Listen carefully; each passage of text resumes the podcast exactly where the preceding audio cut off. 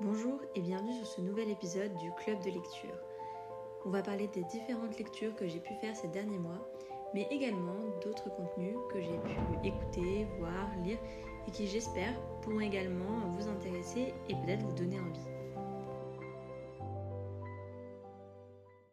Ça fait maintenant quelques semaines, voire quelques mois, que je n'ai pas enregistré de club de lecture. Cela s'explique pour euh, par différentes raisons. Tout simplement, euh, je ne vais pas vous le cacher, mais puisque j'ai déménagé, j'avais euh, moins de temps pour lire. J'ai longtemps été dans les cartons et j'avais d'autres priorités, etc. Il y a tous, on a tous des, des moments où on a plus le temps, plus envie de lire, où on a plus envie de se plonger dans la lecture et d'autres où on met un peu ça de côté. Là, ce n'était pas l'envie qui manquait, mais plutôt l'énergie, on va dire, et la place pour lire. Mais donc, euh, durant ces semaines, j'ai accumulé les livres dont je voulais vous parler, ce qui fait donc euh, beaucoup, de, beaucoup de livres euh, dont j'aimerais vous parler, et je pense qu'ils ne tiendront pas tous dans un seul épisode, donc tant mieux pour vous, ça veut dire que de nouveaux épisodes arriveront très bientôt. Le premier livre dont je voudrais vous parler, c'est un livre que vous avez peut-être déjà lu. Je sais que dans les personnes qui m'écoutent, vous êtes nombreux à faire des études de droit ou du moins à venir du milieu juridique. Pour ma part, même si j'ai fait des études de droit, je vous avoue que je ne fais pas partie de, ces étudiants ou de ces personnes qui, parce qu'elles font des études dans le droit, apprécient lire des livres en rapport avec des figures juridiques ou euh, le monde judiciaire au sens large. En fait, j'ai à cœur de lire les livres euh, qui ont un peu façonné le monde juridique et euh, le paysage judiciaire. Mais pour autant, si je dois choisir entre euh, un roman et un livre sur le monde de la justice, j'avoue toujours préférer un roman. Voilà, je pense que certains aiment prolonger leurs études à travers les aventures de personnages historiques du monde du droit, de grands magistrats, de grands avocats, de grands procès. Moi, je vous avoue que même si ça m'arrive de le faire, ce n'est pas ce que je préfère. J'aime euh, un peu euh, compartimenter et euh, s'agissant de la lecture, j'avoue que j'aime lire autre chose. Donc là, si j'ai lu ce, livre, c'est parce que mon copain tout simplement me l'a conseillé. Il l'a lu et il avait beaucoup aimé cet été. C'est un livre qui peut-être, à mon avis, vous avez dû croiser sur les rayonnages parce que c'est un livre quand même assez connu. Mémoire d'un juge trop indépendant, c'est écrit par Renaud von Rembeck. Donc euh, ce sont les mémoires d'un ancien juge d'instruction, donc au cœur d'enquêtes et sur des scandales politico-financiers. C'est un point de vue qui est, à mon sens, rarement donné par un magistrat qui est assez cash, assez franc et euh, on a l'impression réellement d'être immergé, d'être dans sa tête en fait, et de voir à travers euh, ces différentes réflexions détaillées tout au fil de l'enquête, et tout au fil surtout de l'instruction, comment il procède et euh, comment avancent ses déductions et les actes, les actes qu'il demande. On est vraiment au, cœur de la procédure pénale je, trouve, trouvais ça particulièrement intéressant si vous êtes en train de, suivre un cours de procédure pénale et que vous avez besoin d'illustrer un peu la chose parce qu'on sait que ce sont des matières qui souvent sont très abstraites. Là, pour le coup, euh, vous avez, de quoi illustrer à mon sens. C'est un magistrat qui va revenir sur les grandes affaires qui ont marqué sa carrière. Et comme c'est un juge d'instruction euh, qui a en effet marqué, euh, un peu son époque, je trouve, il, s'est occupé d'affaires plutôt connues.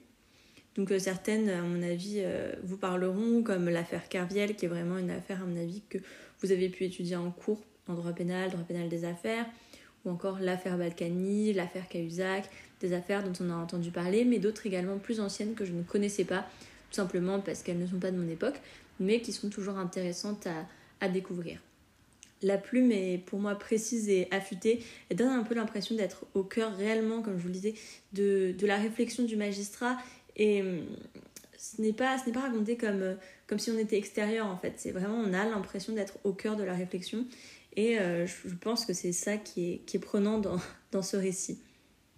Ça nous permet également de nous renseigner, je trouve, sur les différentes relations que peut avoir la justice avec les différents euh, acteurs du monde judiciaire donc que ce soit la police, les différents avocats, mais également les politiques, puisqu'il s'agit ici d'affaires souvent politico-financières. Personnellement, j'ai apprécié donc lire ce livre, mais on va dire que j'ai vraiment eu du mal à le, terminer, à terminer ma lecture, parce qu'en fait, comme je vous le disais, c'est pas parce que le livre n'est pas pertinent, mais c'est parce qu'en fait, puisque j'ai l'habitude de, lire des, romans euh, d'autres domaines, on va dire, j'ai souvent été happée par d'autres romans que j'avais envie de lire. Parce qu'en fait, retourner à cette lecture, j'avais un peu ce petit côté révision, vous voyez.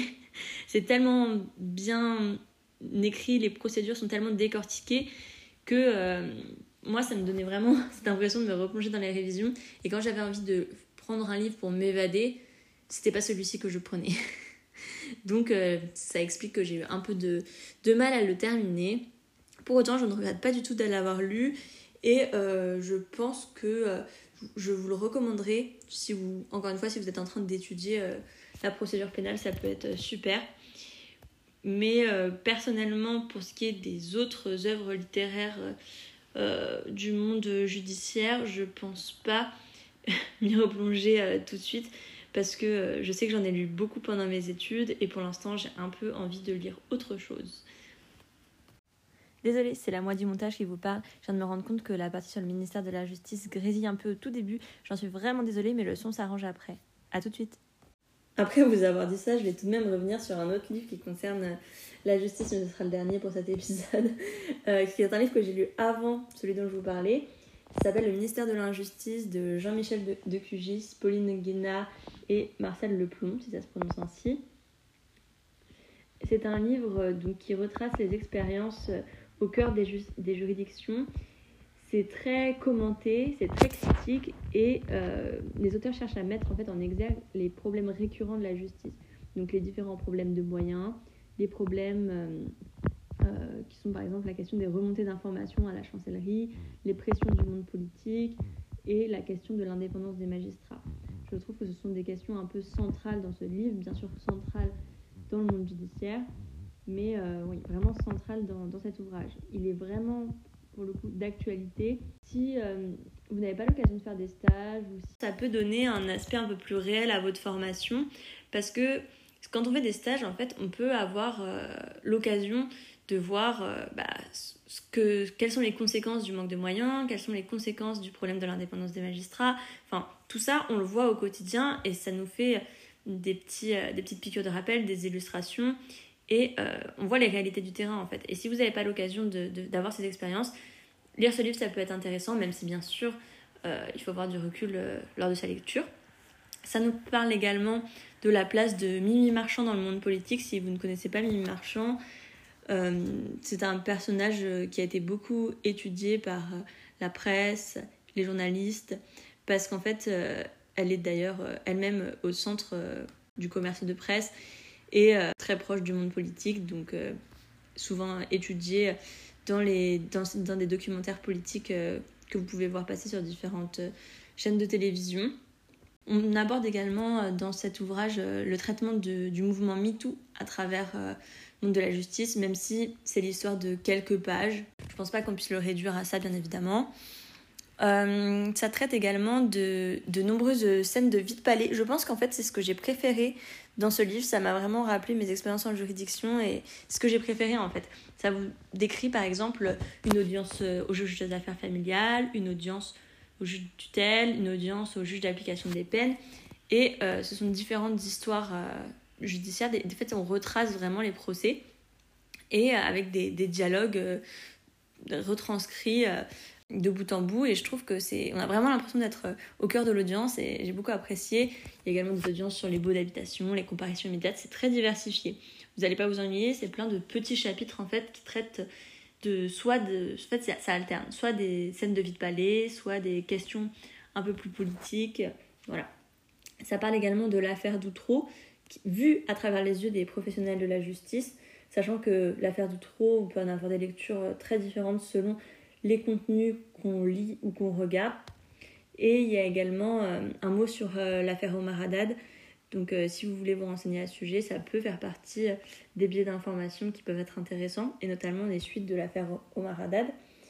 Donc pour ma part, j'ai trouvé que c'était un ouvrage d'une grande actualité, assez cru dans les scènes qui sont racontées et qui donc, fait écho à de nombreuses de mes expériences. Euh, je pense qu'il peut vous être très utile si vous préparez un concours euh, du ministère de la Justice, justement euh, pour réussir à avoir une vision un peu plus concrète du monde de la justice, même si le mieux serait toujours d'aller faire une expérience à l'intérieur des tribunaux, bien évidemment. Parmi les livres que j'ai pu lire ces dernières semaines, il y a également des livres un peu plus sociologie, même carrément sociologie. Ce sont des livres de Michel et Monique Pinson-Charlot, si vous ne les connaissez pas, ce sont de, grands acteurs, de grands professionnels de la sociologie, des professeurs de sociologie. Et euh, j'ai lu plusieurs de leurs ouvrages sur des thèmes bien différents. Le premier que j'ai lu, ce sont Les ghettos du Gotha, un livre souvent cité, euh, que ce soit lors de ma classe préparatoire ou mes études de droit, qui est un peu... Euh, enfin, moi, en tout cas, la, la, façon dont ça a été abordé en cours, j'ai vraiment trouvé que c'était euh, une œuvre majeure de la sociologie. Après, euh, voilà, peut-être que mes, mes professeurs étaient particulièrement intéressés par cet ouvrage. En tout cas, ça m'a donné envie de le lire parce que je l'ai trouvé à ma médiathèque et par conséquent, quand j'ai mis la main dessus, je me suis dit pourquoi pas? Pourquoi pas, même s'il date de 2007. Euh, les ghettos du Gotha, en fait, c'est une étude sociologique sur la haute bourgeoisie. Ça va retracer le fonctionnement de cette classe sociale dans le détail et c'est toujours très pertinent. Je trouve que les remarques qui sont faites, la façon dont l'étude est, menée, ça a une hauteur de vue qu'ont rarement euh, les articles que vous pouvez lire sur la haute bourgeoisie ou d'autres ouvrages qui sont au contraire vraiment dans la critique. Ici, c'est une étude sociologique qui cherche à prendre de la hauteur, à expliquer des fonctionnements sans pour autant chercher forcément à poser un jugement j'ai trouvé que la lecture n'était jamais lassante, alors que ça fait, alors j'ai pas noté le nombre de pages, mais ça fait, euh, je crois, plus de 200 pages. Ce n'est pas énorme, parce que c'est. En tout cas, l'édition dans laquelle je l'ai lu euh, était très agréable à lire. Euh, et ce livre a trouvé à mes yeux une, une pertinence, en fait, que j'avais rarement ressenti à la lecture d'analyse de, de, la, de la haute bourgeoisie, en fait. J'avais oublié de vous dire, mais j'avais décidé de de classer les lectures euh, en mettant des notes. Alors je sais pas si ça vous intéresse, dites-le moi sur Instagram, parce que la plupart, je pense que vous me suivez sur Instagram. Je le sais que je le fais dans mon classement pour moi parce que j'ai un tableau Excel en fait et je retrace mes lectures pour savoir est-ce que ça m'a plu ou pas. Soit je mets des petites étoiles, soit je mets des notes.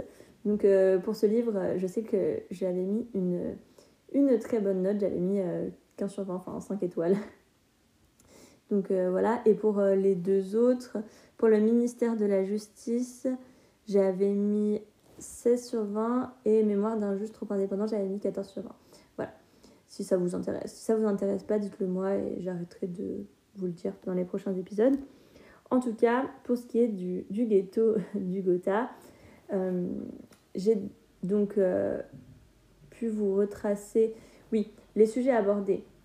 Les sujets abordés donc dans cet ouvrage, ça nous décrit comment sociabilisent euh, les personnes de la haute bourgeoisie, donc que ce soit à travers les clubs, qui sont vraiment le cœur battant de cette classe sociale, qui sont décryptés et analysés dans cet ouvrage par le couple Pinson, avec à mon sens beaucoup de pédagogie, et qui sont souvent expliqués le fonctionnement des, des rallyes.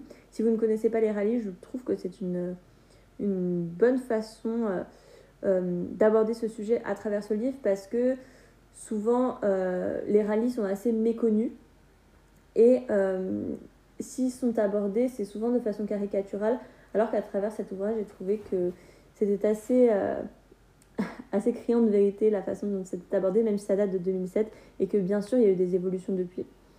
Ça nous démontre aussi euh, l'influence de la haute bourgeoisie sur les politiques d'aménagement du territoire. Ça, c'était vraiment pertinent.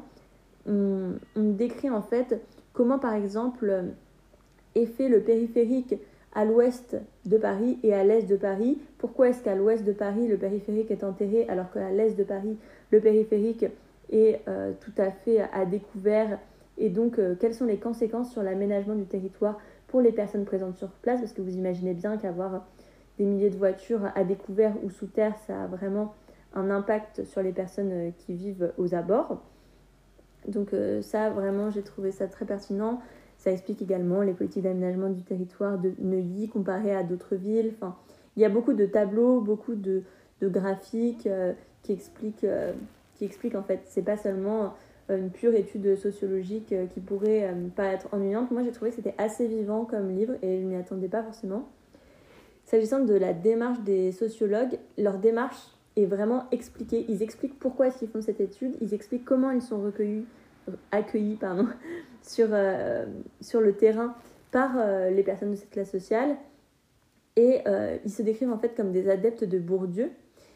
Et ils ne s'attendaient pas à être aussi bien reçus puisque à l'origine, Bourdieu est quand même assez critique face à la haute bourgeoisie et emploie des termes qui peuvent être rejetés bah, qui sont même rejetés le plus souvent par la haute bourgeoisie. Et donc, ils pensaient qu'ils allaient être en fait rejetés dans ces cercles. Et au contraire, en fait, ils ont été plutôt bien accueillis. On leur a ouvert plein de portes qui leur a permis de faire cette étude. Et eux pointent du doigt en fait l'autocensure des sociologues qui explique pourquoi jusqu'à présent les sociologues ne font pas vraiment d'études sur la haute bourgeoisie mais se concentrent plus sur la classe moyenne, la classe populaire fait toutes les autres classes tout simplement, mais pas la haute bourgeoisie parce qu'ils ont peur en fait euh, d'être rejetés, de ne pas pouvoir mener à bien leurs euh, études, faire l'objet de pression, etc. Et au contraire, là, ils disent qu'ils ont été très bien reçus et qu'ils euh, cherchent en fait à encourager les études sociologiques dans ce domaine. Je ne sais pas si c'est quelque chose qui vous intéresse, mais je pense que même si tout le livre ne vous intéressera pas, en lire quelques passages je pense que ça peut intéresser euh, beaucoup de personnes, donc euh, je vous le recommande. Ce que j'ai aimé, c'est entendre euh, l'histoire de non connus de l'histoire de France et ce qu'ils deviennent, en fait, ce que deviennent leurs descendants. Il y a également une, dans ce livre une rédaction très très fluide qui permet de capter l'attention du lecteur sans discontinuer. Les chapitres également de fin sont très intéressants parce qu'ils expliquent, comme je vous le disais, l'accueil fait par cette classe sociale pour les sociologues. Par contre, ce que j'ai moins aimé, c'est que certains thèmes finissent par être récurrents. Par exemple, une grande partie euh, de l'ouvrage est consacrée aux clubs, aux rallyes, aux associations de protection du territoire. Et au fur et à mesure, on voit que ce sont des thèmes qui sont vraiment récurrents. Et à moins que vous vouliez devenir spécialiste des associations de protection du territoire, peut-être que c'est votre cas. Dans ce cas, ce livre vous sera très utile. Mais sinon, je sais qu'il y a certains passages où j'ai fini par me dire euh, j'ai compris le, principe, euh, pas besoin de me donner des, données, des chiffres qui datent de 2007. Donc. Voilà, comme je vous le disais, tout n'est pas forcément à lire dans le détail, mais pour autant, euh, l'ensemble est très intéressant. Donc, euh, pour conclure sur ce livre, je pense que je vous le recommande facilement parce qu'en fait, c'est très facile à lire. Peu importe votre niveau en sociologie ou en tout autre domaine, c'est vraiment accessible, très accessible et très intéressant. Le second livre de ces deux auteurs, donc Michel et Monique Passon-Charlot, que j'ai pu lire, c'est La chasse à cour, ses rites et ses enjeux. C'est un livre qui date également un petit peu. Pour autant, c'est la première fois que je croisais un livre qui, passait, parlait de la chasse, arriver, de la chasse à cour d'un point de vue sociologique. Et euh, comme je venais de lire euh, Les ghettos du Gotha et que ça m'avait particulièrement plu, j'ai eu envie de, lire un autre, un autre roman, une autre étude plutôt de euh, ces auteurs. Dans la première partie du roman, c'est surtout une description des euh, différentes euh, rites et, des, et du vocabulaire utilisé en fait dans le milieu de la chasse à cour. C'est très peu contradictoire à mon sens, dans le sens où on donne vraiment la parole euh, principalement aux gens qui pratiquent la chasse à cour. Il y a surtout dans cette partie des données historiques, descriptives des rituels. On voit que le roman est un peu daté, on met en avant en fait la vertu de socialisation de la chasse à cour. Pourquoi est-ce que c'est intéressant aujourd'hui de pratiquer la chasse à cour? Alors j'ai pas fait un disclaimer au début, peut-être que j'aurais dû. Euh, je suis pas pour ou contre euh, la. Enfin, je tiens pas à comment dire clamer que je suis pour ou contre euh, voilà la, chasse à cour. Hein. J'ai lu parce que le sujet m'intéresse. C'est pas voilà.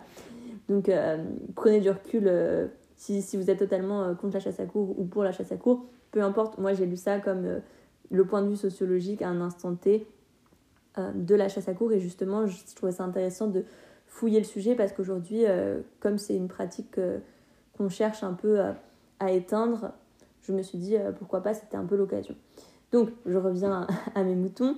ça met en avant les vertus de socialisation en fait de la chasse à cour parce qu'en fait, ils expliquent à l'intérieur que ce, ce n'est justement pas que la haute bourgeoisie qui pratique la chasse à cour, mais d'autres milieux également que les personnes peuvent être donc d'extraction les plus modestes, mais euh, ce que j'ai trouvé intéressant, même si à mon sens c'était pas assez souligné, c'est que même s'il y a une sociabilisation à travers cette pratique, on voit quand même que euh, toutes les personnes n'ont pas le même rôle en fonction de leur extraction sociale.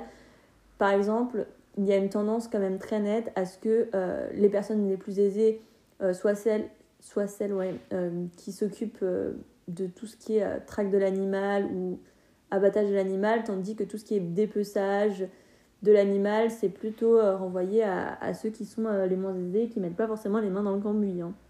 On le dit clairement. C'est ce qui est en tout cas expliqué dans le livre. Ça met en évidence euh, la difficulté aussi de compréhension de cette pratique par en fait l'ensemble de la société et l'objet de fascination qu'est la chasse pour certains. Même si en fait ce livre explique que la chasse, c'est un peu une pratique paradoxale parce que les chasseurs expliquent qu'ils sont fascinés par les animaux et que c'est pour cette raison qu'ils chassent, mais pour autant leur pratique se termine par la mise à mort de ce qu'ils admirent, donc l'animal. Donc il y a toute une analyse un peu euh, philosophique, euh, voilà, dans certains chapitres, euh, psychologiques, vous voyez ça comme vous le voulez, mettez le qualificatif que vous voulez, mais en tout cas, il y a toute une étude de, de cet aspect un peu oui, psychologique dans le livre. Il y a un chapitre également qui est consacré à l'histoire des rapports de l'homme et de l'animal, très intéressant et ça peut vous servir à étayer des copies. En fait, je me suis aussi dit oui voilà que ça pouvait m'aider notamment en culture générale sur des thèmes comme euh, l'animal, le rapport entre l'homme et l'animal, c'est assez euh, d'actualité. Donc euh, voilà, il y a plein de... En fait, la chasse n'est pas vue juste dans, sa, dans le combat qui habitent aujourd'hui la société, mais vraiment il y a un aspect euh, on vous explique euh, euh, la psychologie de la chasse, on vous explique l'histoire, par exemple comment était pratiquée la, chasse en Grèce, pendant la Grèce antique. Il y a, il y a plein d'aspects différents et je pense que je pense que ça peut être intéressant, même si de prime abord, c'est pas un thème qui vous intéresse. Je, je, je vous dis pas en fait que tout le livre est pertinent de bout en bout. Moi, personnellement, il y a des moments où je me disais, bon, euh, tout ne m'intéressera pas, je n'ai pas à tirer du, du, savoir, des informations, des choses que je vais garder de tout. Mais pour autant, en fait, ça permet de d'avoir des raisonnements, des argumentations détaillées. Ça vous présente quelques argumentations de ceux qui sont contre la chasse, de ceux qui sont pour la chasse. Et euh, ça, ça, dans une copie, ça peut être intéressant à exploiter. Donc euh, voilà, il y a des chiffres également sur combien de, par exemple, de chiens il faut pour un équipage pour chasser un, cerf. Donc un équipage, c'est un, groupe de chasse. Et ils nous disent, par exemple, que, si ça vous intéresse, qu'il euh, faut 30 chiens au moins pour euh, traquer un seul cerf. Ils vous expliquent également qu'il y a différents types de chasses, qu'il y a des chasses... Donc euh, celle, la chasse des cerfs, c'est celle dont on parle le plus, celle aussi à laquelle on pense le plus quand on pense à la chasse, mais qu'en fait il y a plein d'autres chasses, et la chasse euh, souterraine est une chasse aussi très pratiquée. Donc, euh, on cherche à déterrer euh, les renards, les lapins, etc. Enfin, bref. C'est. Voilà, ça détaille vraiment ce qu'est la pratique de la chasse et de la chasse à court. Je pense que j'avais rarement vu un roman aussi détaillé sur la chasse. Parfois, quand je lis des romans sur la, la, cause animale, le sort le rapport entre l'homme et l'animal, c'est un peu traité, mais pour le coup, là, c'est super détaillé. Euh, je vous avais dit que je mettais des notes. Celui-là, j'ai mis, même si je sais pas si c'est très pertinent de mettre des notes pour des, ouvrages sociologiques, mais bon. Euh, j'ai mis euh, 3 étoiles et 13 sur 20, mais je pense que c'est pour beaucoup parce que euh, c'est très c'est assez daté. Et, et j'ai trouvé que ça manquait de contradictoire parce qu'aujourd'hui, il y a quand même beaucoup de contestations sur la pratique de la chasse à cour et j'ai trouvé que cette partie était traité un peu, enfin même pas un peu, mais beaucoup trop légèrement, alors qu'aujourd'hui, à mon sens, ça devrait prendre une place beaucoup plus importante. Mais bon, on ne peut pas non plus en faire un, grand reproche euh, aux auteurs puisque l'ouvrage est, est, un peu vieux. prochain, le prochain livre dont j'aimerais vous parler est un roman, donc c'est Circé de Madeleine Miller. Je pense que euh, pour certains, vous l'aurez peut-être lu parce que ça faisait partie des meilleures ventes à la FNAC quand j'ai un peu cherché des informations sur le roman, donc j'imagine qu'il est un petit peu connu. Pour ma part, ça fait partie des romans que je n'ai pas aimés. Alors oui, je lis beaucoup de choses que je n'aime pas, mais euh, voilà, je, cherche en fait. Euh, je suis parfois un peu difficile, donc euh, je cherche des choses que je pourrais aimer. Quand je tiens un filon, je m'y tiens, mais là, je, pensais que j'aurais aimé, et en fait, non, pas trop, j'ai voulu un résumé. donc, Hélios, dieu du soleil, a une fille, Circé. Elle ne possède ni les pouvoirs exceptionnels de son père, ni le charme envoûtant de sa mère. Mais elle se découvre pourtant un don, la sorcellerie, la maîtrise des poisons et la capacité à transformer ses ennemis en créatures monstrueuses. Peu à peu, même les dieux la redoutent. Son père lui donne de Son père lui ordonne de s'exiler sur une île déserte sur laquelle elle développe des rites occultes et croise tous les personnages importants de la mythologie. Le Minotaure, Icare, Médée et Ulysse. Mais cette existence de femme indépendante, en rupture avec sa famille, inquiète les dieux et effraie les hommes. Pour sauver ce qu'elle a de plus cher à ses yeux, Circé doit choisir entre ces deux mondes les dieux dont elle descend, les mortels qu'elle a appris à aimer. Voilà, donc ça c'est le résumé euh, fait par l'éditeur. Pour ma part, j'ai lu la moitié de l'ouvrage, donc euh, vous pouvez considérer que mon avis n'est pas euh, crédible, parce que, en effet, je ne suis pas allée jusqu'à la fin, mais en fait, je considère que quand un livre est assez conséquent en termes de pages, si arrivé à la moitié, j'ai toujours pas accroché, je, persévère pas en fait. j'ai plein d'autres livres à lire et voilà. Celui-ci, on me l'avait prêté, on me l'avait conseillé. Personnellement, je n'ai pas accroché. Je pense que l'histoire aurait pu euh, m'intéresser parce que j'aime beaucoup tout ce qui est mythologie. J'aime beaucoup euh, oui, voilà, les récits euh, tirés un peu de, des personnages en fait olympiens. J'aime beaucoup. Cependant, c'est vraiment la rédaction, ouais, la façon dont c'est écrit qui m'a bloqué. En fait, pendant bah, toute la moitié que j'ai lu, j'ai eu l'impression qu'on attendait que quelque chose se passe, qu'une action arrive, parce qu'en fait, tout est, à mon sens, hein, c'est que mon avis, bien évidemment, comme dans tout ce podcast, euh, que tout était un peu rédigé avec tellement de hauteur que rien n'atteint euh, le lecteur, si vous voulez. Euh, même les événements qui semblent importants, en fait, on se rend compte qu'ils sont importants que plus tard, parce qu'en fait, c'est rédigé avec avec en à mon sens, hein, très peu de d'émotions et très peu d'action. Et donc j'ai pas réussi à me, à me plonger dedans en fait tout simplement. Juste j'ai pas accroché à, à, la plume euh, de Madeleine Miller. Ce qui est dommage j'aurais bien aimé. Mais bon voilà. Euh, si vous avez euh, lu cet ouvrage et que vous avez un, un autre avis n'hésitez pas à m'en faire part. Je serais ravie d'échanger avec vous. Mais bon pour ma part j'ai pas pas accroché du tout. Je ne lirai pas euh, les autres, euh, à mon avis, euh, qu'elle a pu écrire parce que je pense que sa plume est identique. Après, par, par curiosité, peut-être que j'irai feuilleter tout de même. Un autre ouvrage dont je voulais vous parler, c'est 21 leçons pour le 21e siècle de Yuval Noah Harari, que vous connaissez peut-être pour son ouvrage Sapiens, une brève histoire de l'humanité, ou d'autres ouvrages puisqu'il en a écrit plusieurs. Ici, euh, donc 21 leçons pour le 21e siècle, c'est quand même un ouvrage euh, qui a fait beaucoup parler de lui euh, en librairie, ou même on s'en est beaucoup servi, moi je sais, en classe préparatoire, parce qu'en fait, c'est un ouvrage qui aborde énormément de questions de société et qui vous permet, en fait, si vous manquez de notions, de points de vue sur certains chapitres, que ce soit par exemple la guerre, la laïcité, l'éducation, la science-fiction, enfin voilà, vous avez de quoi, avec cet ouvrage, nourrir un point de vue. Alors, moi, ce que j'en ai pensé, déjà, j'ai mis longtemps à le terminer parce que ça aborde plein de thématiques différentes. Et quand vous avez fini un chapitre, c'est analytique. Et donc, en fait, vous n'avez pas forcément envie de vous plonger directement dans euh, celui qui suit. Et vous vous dites, ah, bah, j'ai fini l'éducation, je lirai euh, le nationalisme plus tard, quoi. Donc, euh, j'ai mis longtemps à le terminer. Ce qu'il faut se dire quand on lit ce livre, de mon point de vue, c'est que euh, justement c'est un point de vue. L'auteur adopte un point de vue sur euh, chaque thématique, que ce soit donc euh, encore une fois la laïcité, l'immigration, la technologie, tout ça. Il a son point de vue dessus, le retranscrit, donne sa lecture en fait du monde Et ça peut être, comme je disais, intéressant si il vous manque des points de vue pour des, des thématiques de culture générale ou autres, ou alors tout simplement si vous avez envie de, de lire un point de vue sur ces thématiques, ça peut être très intéressant. Pour autant, à mon sens, il ne faut pas oublier que c'est un seul point de vue qui n'a pas de contradictoire dans ce livre. Et euh, par exemple, sur la laïcité, la lecture euh, qui en est faite est assez éloignée, je trouve, de la laïcité euh, française. Donc voilà, à, à, vous de voir, à vous de, de ne pas oublier que c'est un livre écrit avec un, un, filtre tout de même.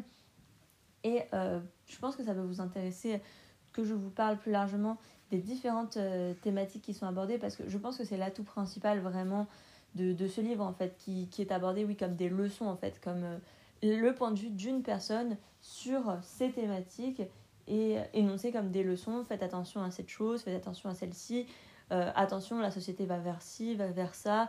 Voilà. Donc c'est très c'est d'un point de vue voilà. Je sais pas comment vous l'expliquer autrement mais j'ai vraiment envie de vous dire que que en soi euh, c'est pas une parole euh, une parole d'évangile quoi. Il faut il faut vous faire aussi votre propre euh, votre propre argumentation de votre côté avoir du recul quand vous lisez ce livre. La première partie c'est sur le défi technologique. La deuxième partie c'est sur le défi politique. Troisième sur le désespoir et l'espoir. Donc ça c'est très large hein. ça parle de, du terrorisme de la guerre de l'humilité de Dieu et de la laïcité. Ensuite une quatrième partie sur la vérité une cinquième partie sur la résilience.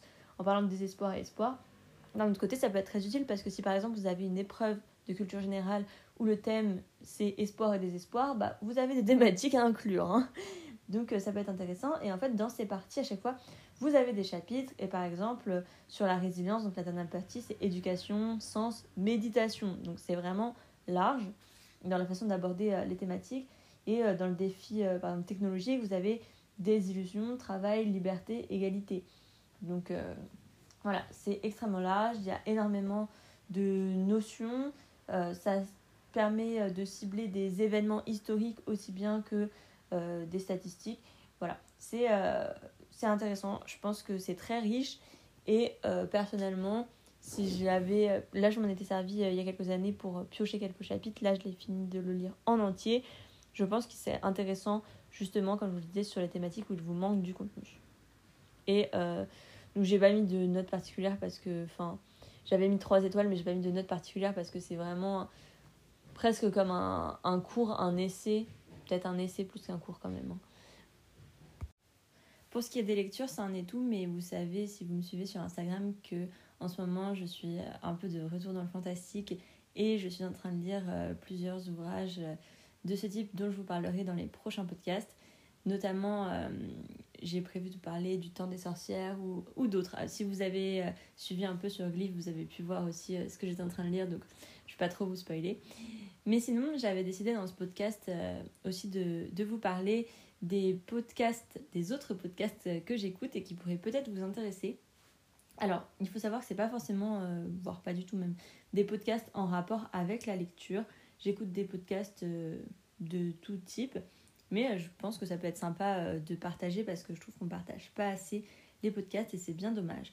Un des podcasts que j'écoute beaucoup s'appelle Histoire d'argent par Fabrice Florent. Donc c'est l'ancien euh, directeur fondateur de Mademoiselle et qui maintenant est podcasteur. Il a plusieurs podcasts et un de ceux que j'écoute le plus, c'est Histoire d'argent. Ça vous permet de suivre en fait la hum, philosophie, la pensée de plusieurs personnes, personnes lambda ou personnes riches, personnes moins aisées. Il y, a, tout type de personnes qui vous parlent de euh, leur rapport à l'argent ou alors comment elles s'en sortent euh, vis-à-vis de l'argent dans leur quotidien, comment est-ce que leur rapport à l'argent a évolué, leur rapport à l'argent euh, vis-à-vis d'eux-mêmes, mais également vis-à-vis de leur famille, vis-à-vis du couple, vis-à-vis de leurs enfants. Tout ça est retracé à l'intérieur de ce podcast. Dans la suite des podcasts que je vous recommande, il y a Si on te demande, tu ne diras que tu ne sais pas. C'est un podcast tenu par une euh, étudiante et diplômée en euh, alors, psychologie, mais également en euh, sociologie et qui actuellement fait des études à l'EHESS. Elle a également un compte Instagram, etc. Mais je trouve que ces podcasts sont très intéressants. J'ai pas, pour l'instant, j'ai pas tout écouté, mais il y en a beaucoup que j'ai aimé et elle parle tant d'un point de vue de son histoire à elle que du point de vue des recherches qu'elle fait dans le cadre de ses études Donc ça peut être des sujets tels que, tels que par exemple le cannabis ou alors la double culture, l'alcool à travers les réseaux sociaux. Tout ça, c'est des sujets qui, je pense, sont d'actualité et peuvent vous intéresser. Et c'est vu à travers euh, bah, les yeux d'une étudiante, euh, donc euh, dans les matières que je vous ai citées. Enfin, le dernier podcast que j'aimerais vous recommander, c'est le podcast Le Monde est un livre, donc du compte Instagram Le Monde est un livre, qui recommande des lectures, mais également partage ses voyages, donc ses histoires de voyage, que ce soit des voyages en solitaire ou les rencontres qu'elle a pu faire en voyageant. C'est assez enrichissant et c'est fait par donc une euh, élève greffière, une future greffière. Je trouve ça euh, voilà, super de pouvoir euh, l'entendre après avoir pu la suivre sur son compte Instagram. Donc n'hésitez pas surtout si c'est quelque chose qui peut vous intéresser. Pour l'instant, il y a six épisodes. Le dernier parle de comment elle est devenue jurée d'un prix littéraire. Mais il y en a d'autres, par exemple, sur les histoires d'écologie, destin croisé. Et elle explique également la naissance de son compte. Voilà. Donc euh, je vous le recommande chaudement. Surtout n'hésitez pas. C'est ainsi que se termine cet épisode euh, qui sortira normalement avant les vacances d'hiver. J'espère qu'il vous fera plaisir et j'espère également qu'on pourra se retrouver très bientôt. Si jamais vous avez des recommandations lecture, des ou des recommandations films également, n'hésitez pas à me les partager, ça me fera très plaisir et notamment à les partager sur mon compte Instagram, vinculum.off.